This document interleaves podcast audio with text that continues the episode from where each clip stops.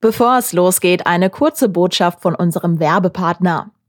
Ihr habt Lust auf einen Job im UX oder UI-Design, in der Webentwicklung oder Cybersecurity? Die führende Tech-Schule Ironhack macht euch fit dafür. In nur neun Wochen lernt ihr in einer kleinen Gruppe mit Lehrern alle nötigen Tech-Skills. Und das Beste? Ironhack hilft euch sogar danach, einen Job in der Tech-Branche zu finden. Wenn ihr arbeitssuchend oder in Kurzarbeit seid, gibt es das Ironhack Bootcamp mit einem Bildungsgutschein der Bundesagentur für Arbeit sogar kostenlos. Alle Infos findet ihr unter ironhack.com. Und jetzt geht's los mit dem Aufwacher. Also jede Uni macht da so ein bisschen ihr eigenes Ding, aber an den allermeisten Unis wird es wohl so sein, dass die Veranstaltungen, die noch nicht in Präsenz stattfinden, das werden eben diese großen sein in den Hörsälen. Studierende in NRW dürfen ab diesem Wintersemester wieder in die Uni. Einzige Bedingung, es gilt 3G. Wie das kontrolliert wird, das darf sich jede Hochschule selber überlegen. Sprechen wir drüber in dieser Folge. Rheinische Post Aufwacher. News aus NRW und dem Rest der Welt.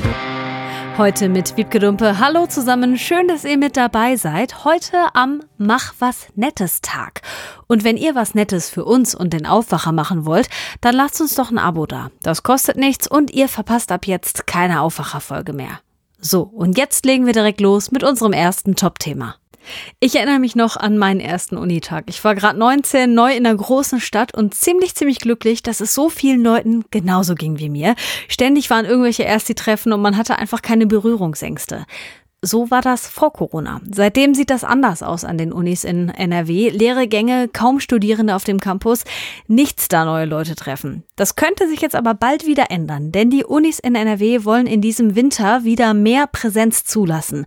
Wie das Ganze ablaufen soll, das bespreche ich mit Kirsten Bialdiger. Sie ist Chefkorrespondentin für die Landespolitik bei der Rheinischen Post und jetzt zu Gast am Aufwacher. Hallo Kirsten. Hallo. Wenn man das so hört, wird das jetzt so ein ganz normales Wintersemester wie vor Corona? Ach, leider nein. Also das wird noch immer nicht ganz normal sein, kann es ja auch nicht. Die Infektionen steigen mal, mal sinken sie. Also es ist, die Pandemie ist ja noch da und insofern sind auch die Universitäten können noch nicht ganz zum normalen Regelbetrieb wieder übergehen. Aber, und das ist die gute Nachricht, bis zu zwei Drittel der Veranstaltungen sollen wieder in Präsenz stattfinden. Und die großen Vorlesungen, bei denen wird es dann so sein, dass sie weiter online oder in Hybridmodellen stattfinden, ne? Ja, Mhm. Ganz überwiegend. Also jede Uni macht da so ein bisschen ihr eigenes Ding und ähm, es ist schwierig, da landesweite Aussagen zu treffen. Aber an den allermeisten Unis wird es wohl so sein, dass die Veranstaltungen, die noch nicht in Präsenz stattfinden, das werden eben diese großen sein in den Hörsälen, mhm. wo dann auch die Gänge voll waren. Diese große Auflage, die einzige, die es gibt, ist ja, dass es 3G ist und dass es da irgendwie Konzepte gibt. Vor ein paar Wochen haben wir im Aufwacher schon mal mit dir gesprochen und da hast du gesagt, dass diese 3G-Regel viele Unis vor Probleme stellen könnte, weil das einfach zu aufwendig ist, das zu kontrollieren, aber auch wirklich alle Studierenden entweder genesen, geimpft oder getestet sind. Wie würdest du das einschätzen? Wie ist die Lage jetzt? Ja, das ist tatsächlich so, dass die Landesrektorenkonferenz da ja schon im Vorfeld auch bei uns gewarnt hat und gesagt hat, das können wir wirklich nicht garantieren. Dann kommt es zu langen Schlangen vor den Hörsälen unter Umständen. Und damit äh, haben wir dann ja auch mit Zitronen gehandelt. Also die Anfe Ansteckungsrisiken sind dadurch ja dann auch wieder hoch. Also ist es so, dass die Landesrektoren und die Landesregierung in Gestalt der Wissenschaftsministerin sich darauf geeinigt haben, dass die Landesregierung eigentlich den Universitäten es überlassen will, wie sie nun den Zugang regeln. Und das Einzige, was sie sagen, ist, es muss eben 3G sein und es müssen stichprobenartige Kontrollen stattfinden, ob tatsächlich 3G eingehalten ist. Und wie diese Dinge jetzt gewährleistet werden können, da hat sich jede Uni in den vergangenen Wochen ihre Gedanken gemacht und das Ergebnis sind tatsächlich 20 verschiedene Modelle in Nordrhein-Westfalen, wie der Zugang in den Universitäten in Pandemiezeiten jetzt geregelt werden kann. Wahnsinn, also ein bunter Flickenteppich. Können wir da mal ein paar rausgreifen? Also vielleicht hast du so ein paar Unis als Beispiele, wo was wie gilt und wie das organisiert wird? Ja, also an der Uni Köln, da gibt es so eine Art Plakettensystem. Am Anfang müssen sich alle registrieren in den Eingängen der Universitäten und kriegen dann eine Plakette auf ihren Studierendenausweis geklebt. Andere machen das ein bisschen, sie nehmen das Boarding-System an den Flughäfen zum Vorbild und machen so eine so richtige Registrierungen offenbar auch digital. Also jede Uni hat ihr ganz eigenes ausgeklügeltes System Jedenfalls gab es bisher, und das Semester läuft ja schon jetzt ein paar Tage, keine Probleme, sagte heute der Leiter der Landesrektorenkonferenz. Ich habe auch von einer Uni gelesen, die das so ein bisschen mit Bändchen machen, irgendwie in verschiedenen Farben. Das fühlt sich so ein bisschen an wie auf dem Festival. Das ist ja auch mal interessant. Du hast sie gerade schon angesprochen, die Landesrektorenkonferenz. Wie stehen die denn dazu, dass jetzt an den Unis endlich wieder was los sein wird? Ja, die sagen natürlich, sie sind froh darüber. Das sagte auch die Ministerin. Es ist ja nicht nur ein Studium, soll ja nicht nur darin bestehen, dass man sich das Wissen zu Hause reinzieht und äh, allein mit seinem Laptop ist, sondern das ist ja eine Lebensphase, die unglaublich wichtig ist. Wenn ich mich richtig erinnere, hat auch die äh, Wissenschaftsministerin ihren Mann an der Uni kennengelernt. Also sie weiß, wovon sie spricht. Ja, und da sind alle sehr froh, aber sie sagen eben auch, äh, es wird noch nicht so die Normalität wieder herrschen. Und ganz ehrlich, also wenn ich mich umhöre unter Studierenden, dann gibt es doch tatsächlich auch einige Fachrichtungen, die nicht so viel Präsenz planen. Also es gibt durchaus immer noch Studiengänge, da sind die Präsenzveranstaltungen rar gesät. Ja, ich könnte mir vorstellen, dass es für die Unis ja auch ein bisschen schwierig ist, ist abzuwägen zwischen Sicherheit und ähm, wir lassen wieder studentisches Leben zu, weil man ja immer alle Seiten mitsehen muss. Also einmal, dass es natürlich auch Konsequenzen hat, wenn man eben nicht in diesen Austausch gehen kann und nicht mit Leuten sich unterhalten kann über das, was man da lernt und Freunde oder vielleicht auch Partner und Partnerin treffen kann und halt eben der, der Corona-Schutz. Ja, das, da hast du sicher recht, aber auf der anderen Seite muss man sehen, was in anderen Bereichen des Lebens schon des öffentlichen Lebens schon wieder möglich ist. Also wir sprechen von Partys in Clubs ohne Maske, ohne PCR-Test. Äh, wir sprechen von voll gefüllten Fußballstadien mit den entsprechend gefüllten Straßenbahnen. Also ich finde, dass mit den Studenten ähm, recht streng umgegangen wird und ich beschleicht da immer so ein bisschen der Verdacht, dass auch also nicht alle Professoren stellen sich gerne vor ein Erstsemester und halten ihre Grundstudiumsvorlesungen zum 20. Mal ab, dass es manchen da auch entgegenkommt, wenn sie weiterhin den Studierenden sagen können, ladet das mal schön hoch und dann guckt euch das mal an und sie diese Zeit sich sparen können. Also ich glaube, da muss man in den nächsten Tagen und Wochen doch noch mal genau nachschauen, die Rede war ja von bis zu zwei Dritteln Präsenz, ähm, wie viel es dann am Ende tatsächlich ist. Und ich hoffe, dass ich positiv überrascht werde.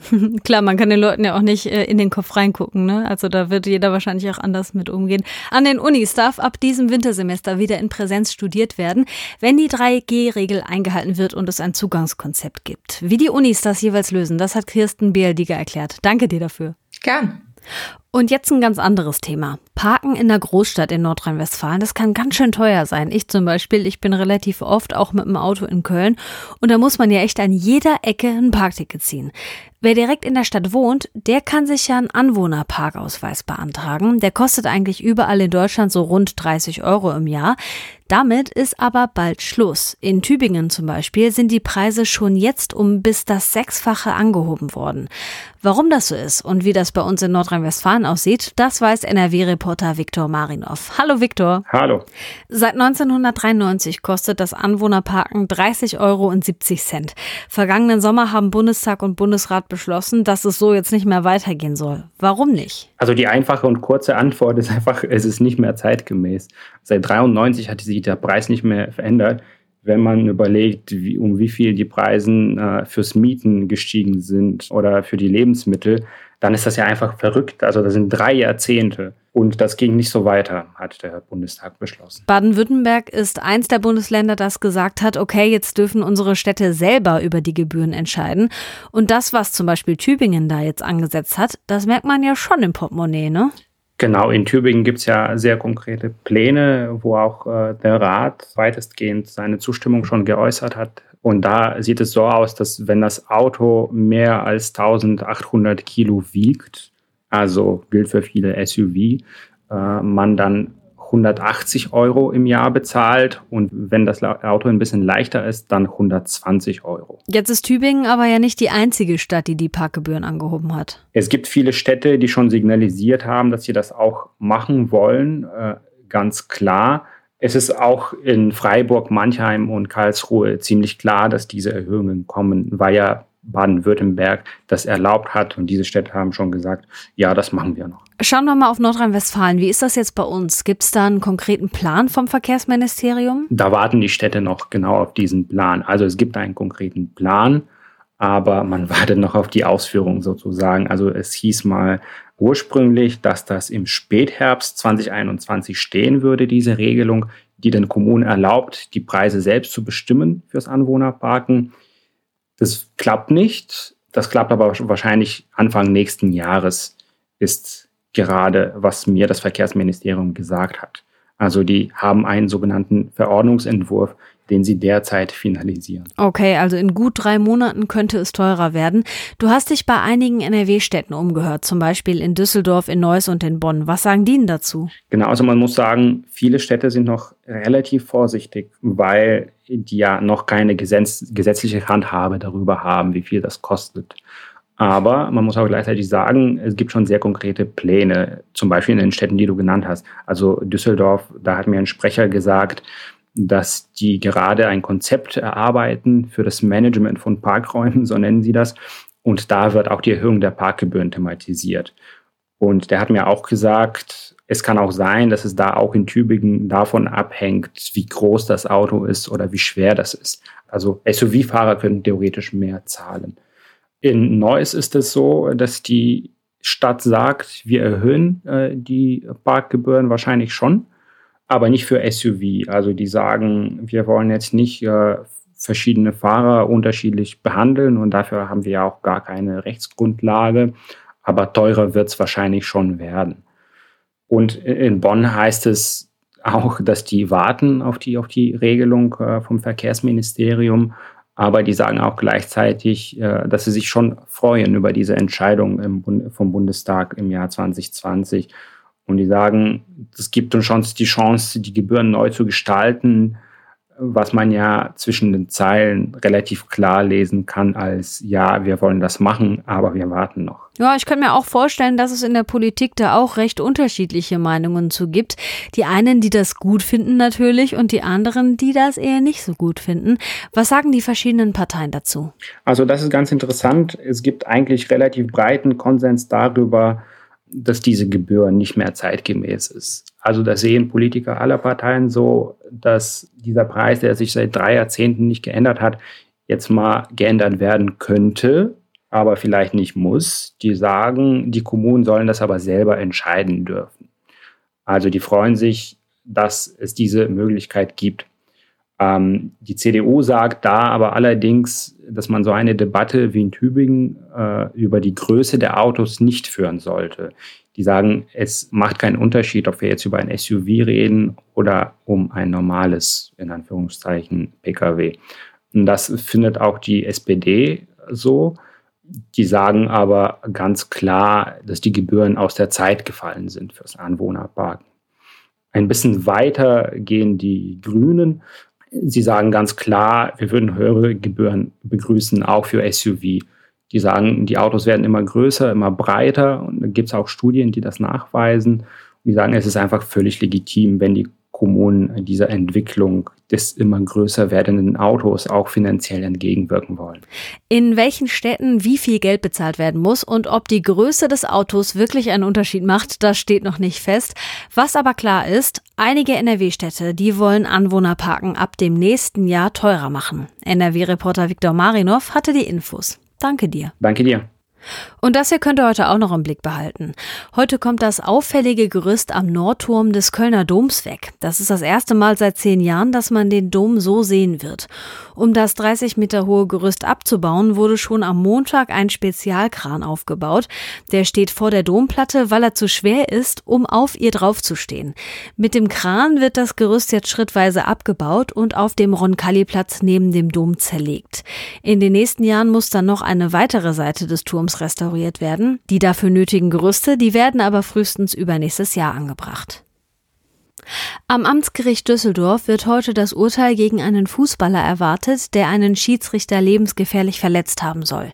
Das Gericht wirft dem 24-Jährigen vor, dass er bei einem Spiel des Grater SV im September vergangenen Jahres auf den Schiedsrichter losgegangen war, um sich zu rächen. Der hatte ihm nämlich wohl nach mehreren Fouls die gelb-rote Karte gezeigt. Laut Anklage wird dem Spieler schwere Körperverletzung vorgeworfen.